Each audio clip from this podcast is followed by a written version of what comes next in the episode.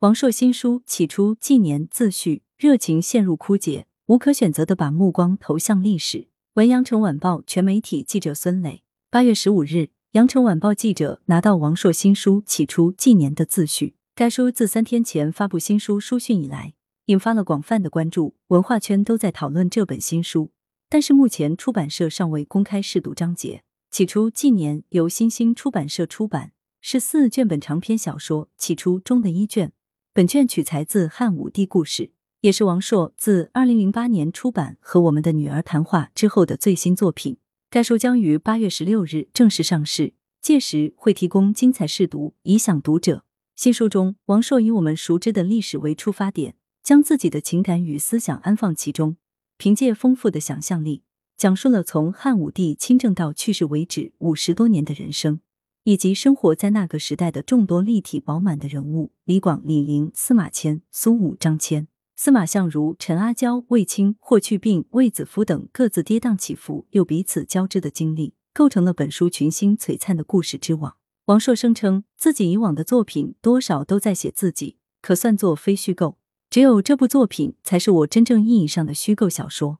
该书采用现代西方小说的叙事格局，承续中国古典小说的气韵，跳出宏大叙事的窠臼，以柴米油盐的日常细节与天马行空的想象，让历史中的人纷纷活了过来，走到我们中间。书中包罗万象。正史、方志、传说、文学、诸子百家、天文、地理、气象、医学、数学、物理。王朔以深厚的文化功底建构独一无二的时空。以下为王朔新书自序：热情陷入枯竭，方把目光投向历史。多年前，一直感到棘手，从来也未曾满意，被我视为一种折磨的给小说人物起名字，终于发展成一种心理，叫疾病有点过分，障碍，私下称之为命名恐惧症。觉得怎么都不像真名，严重影响了本来就日渐低下的虚构事实能力和本人一向秉持的对假定真实感的追求。几支小说因起不出理想人名，迟迟不能开篇，初心涣散，终至放弃。于是想到取巧，找一个人名现成的故事，避开这个困扰。当然，其中还有另一层偷懒：人名现成，故事量必也现成。当时我还陷入另一种枯竭，或称疲惫。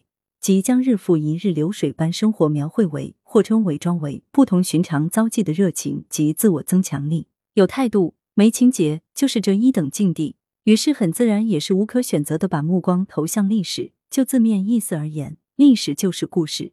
本书取材于《资治通鉴》《汉书》《史记》所载汉武旧事，大事件走的是通鉴纪年。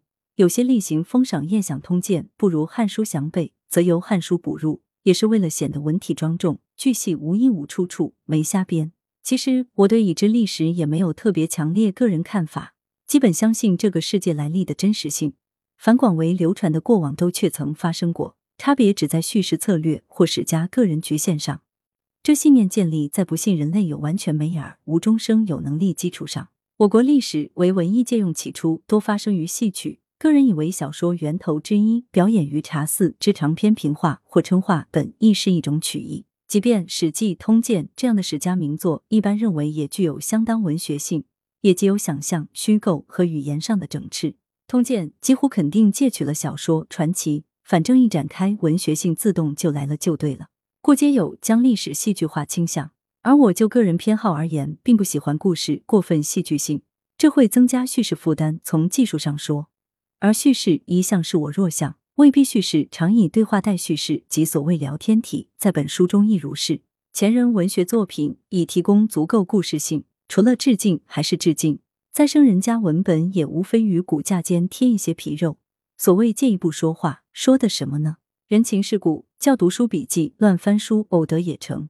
选择汉武故事无他，只是碰巧对他这一招，几个人知道的更早。很小不知汉武是谁前。就对灌夫骂作金屋藏娇这样的故事有印象，大概小时候家里有本前后汉故事集，至今书中灌夫揪人耳朵灌酒，黑白插图犹在眼前。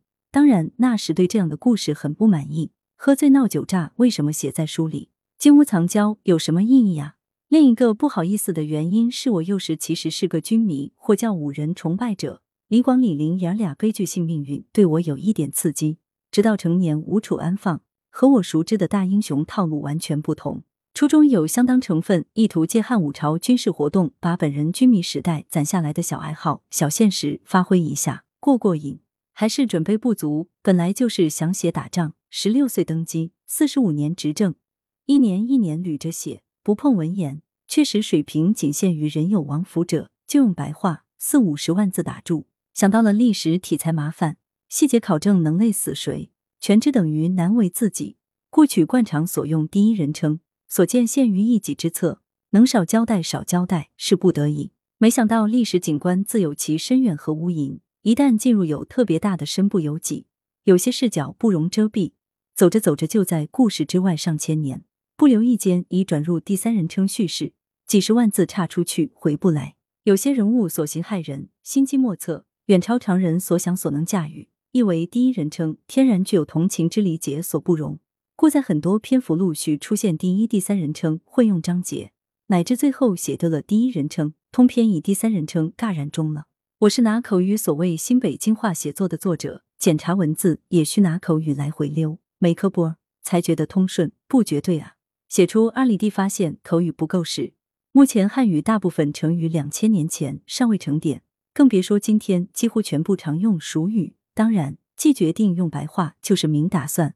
黑了心不讲究，可是也别太爱掩饰吧。非用成语换一个字，不如人家得当也活该了。或减字变作三字、二字组，另扩大词汇量。北京方语很多有音无字，以象声带形容，疑似多出满语。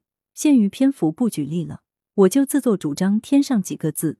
秉承古汉语同音通假就例及国家语言文字委员会在读音上一向坚持的从俗精神，从音不从字。包括通常书面与字音不合，如那什么，北京方语读如内，亦从音改为内什么，诸如此类。还一些并无标准写法旧词儿，如隔壁写作街边儿，而读如界边儿，则两者并用。还一些熟词，如老实巴交、乱七八糟，则改为老实巴交、乱七八糟什么的。变文以使其陌生化，兼收减少同词组郭平出现之效。简言之，就是一些语言上的雕虫小玉个谜。方语因限于口语，相较于国文，其实表现力有限，只适合一定篇幅，过长则显得平起，有时会憋几句不地道，加深外地化，如吴语、粤语和貌似长安人应说的陕西话破一下。其实当时汉官话应当也不是今天的陕西话，这只说明今天我国各方与强省文化交通影响所及，及小说文体自带所谓游戏性。每年我都有特定时段，大约是入秋。脑汁绞尽，肚中词儿倒干，志求而开始胡说八道，这时候就该歇了。与特定历史人物及其语言环境无关。再有，书中凡涉外语，皆以中文音译之，以尽量不使汉字中出现字母，破坏方块字整体美感。历史情节凭性质叙事方便，任意做了取舍。不过，通鉴的人都知道，汉武朝开篇即是董仲舒举贤良策，一般认为汉自此尊儒。而我看到一篇文章，认为。其实虽有是五经博士今年举贤良之名，而武尊儒之时，理由是中汉武一朝以儒者身份入宫卿者不过四五人，干部全换为儒门中人。在昭宣之后，私事方可为儒学一跃而为国家学说，也即官学。这和我读史所感一致。令司马迁所获宫刑，一般认为是重刑。我读时亦有不解。肉刑文帝初年即已废除，马迁之前未闻有人受宫。而马迁受刑后，即擢拔为相当于皇帝政治秘书的中书令，可说是为他一人因人设职。这等重视，与其刚犯下重大错误，即行于之人当免本兼各职汉制，似有汉格。也是看到一篇文章讲宫刑，实际是一种恩刑，相当于今日死缓，仅适用于无钱赎死。汉有死罪赎死制度，战败军人多以此脱身，与皇室有特殊关系者。中西汉二百年，只有四五人得受此恩，具体细节不在这里讲了。我想说什么呢？我想说，凡本书新观点，皆来自他人，本人贡献甚少，可忽略不计。本应意义明谢，因是小说，格式不符，且其中多名家，公然列出大米有拉名人站台之嫌，故在此一并道法，愧领了。有不屑于隐瞒自己观点，尊长可告编者，将以注释列于卷后。又历史事件公案多。材料愈丰富，争议愈丰富。本书情节繁关节处，几乎每一点都有三种以上说法。简言之，如赵信城所在何方？卫青七百里突击龙城，就距离而言，不可能是狼居胥山那个龙城，那是何处？为霍大出击所涉大漠，到底是我国北方四大沙漠——浑善达克、毛乌素、腾格里、巴丹吉林哪一个？我是凭性质叙事方便，任意做了取舍。若有方家言之，凿凿提出校正，令本人折服，亦将以注释黄列于卷后，注明此为正谢，并致以薄酬。改是不改了。迁一发动全书，愿以书与考据，以讹传讹，典型留案底于世，以警来者。应史学到此止步，该我们小说上了。本书开笔于本世纪初叶，原计划三年完成，写到孩子开蒙。问题来了，公元前一四几年，景帝中期，既然官学非儒，那是什么？给孩子学什么呢？一般认为，汉初至文景各地推崇的是黄老之学。所谓无为而治，宽税赋轻徭役，与民休息。黄老之学，皇帝是挂名，得为后人所见正典，唯有老子或称《道德经》。庄子那个大概不适合给皇子当教材，或可作为课外读物。世间分传《道德经》有浩大原本，传世这五千言，只是老子过函谷关，随便透了几句知应引喜。这从《道德经》那种天上一句地下一句哪都不挨着哪的真言体，看似可成立。这时有一高人在网上偶遇一女的，至今不知其名，好像姓谢，教我《道德经》作者不是老子。而是母系社会千百万年来，诸女第一可称诸女圣。古时圣人皆指地，周公一层南面而立。素人丰盛，自孔子始传下来的女士统治经验，以天下至柔，驰骋天下至坚之溜的，故有帝王学之说。经文多韵，乃是因为最初传世方式为歌谣体，后入父权社会，为皇帝以下各男帝口口相传，或混入新德，入商周，形成文字，乃成。老子家族是为商周两朝守藏史，也即图书馆长，故熟谙出口成章。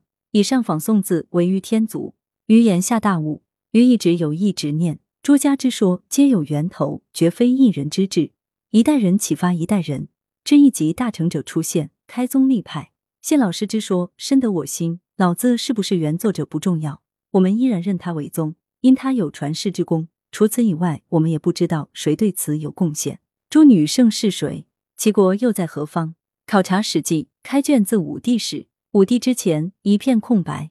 双重证据，文献止于尚书，考古良渚、石卯之上，就该接大地湾、红山了吧？我不懂啊，好像挖出来能坐实的女强人只有一个妇好，剩下就是女娲、雷姆、精卫这些个传说神话中烈女子。应史学到此止步，该我们小说上了。当我起大妄想，准备上探觊觎一下我国文明源头，就把自个搁这儿了。还是做了些调查，催了一盒吐沫寄到成都某科技公司，测了把 DNA。我奶奶这只六万年前离开非洲，步行穿越苏伊士地峡，沿亚丁湾、波斯湾、孟加拉湾，绕马六甲海峡，入北部湾，踏上当时还未坍塌，还是一块磁磁时时永久动员的东海大陆架，以每年十二公里步速，一路北上，兜兜转转。捡拾海滩上的蛤蜊、淡菜、小螃蟹，也许还有搁浅的鲸鱼大餐。走了不知几代、几十代人，海风漂白了他们的容颜。到了辽宁，一扭脸成了东北人。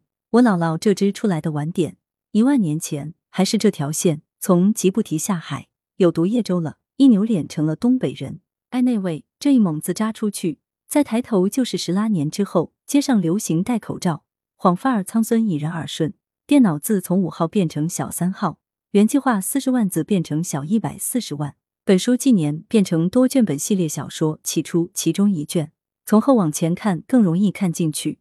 与编辑们讨论的结果，最后完成这卷几本书，文字最顺，阅读体验最好。而前数卷趣味、用典、用词则多有可商榷。同意编辑意见，应该把最好无歧义部分优先提供给读者。起初虽为多卷本。但各卷章节相对独立，小范围试读反应，从后往前看更容易看进去。我这里亦可以安心调整，主要是删改各前卷，满意一本推出一本，不负读者。另本书所涉中外地名有古今之别，本人一般倾向使用古名，个别地名或有今名窜入，与个别专有名词前后不一相类，希望留下一些写作痕迹。中外人名亦颇有古今译法左翼，不同版本偏旁出入。皆取从古不从今，偏旁通假之法，徐对之。个别人士书中论，即时其人其事尚未传入中国，故不应有正式译名，故特采用模糊化音译，尽息见谅。特别感谢本书编辑们的专业、较真和付出，得同道共切磋古今汉字俗常用法和规范，是一次非常愉快的体验。受累，二零二二年三月八日。来源：羊城晚报羊城派，责编：文艺。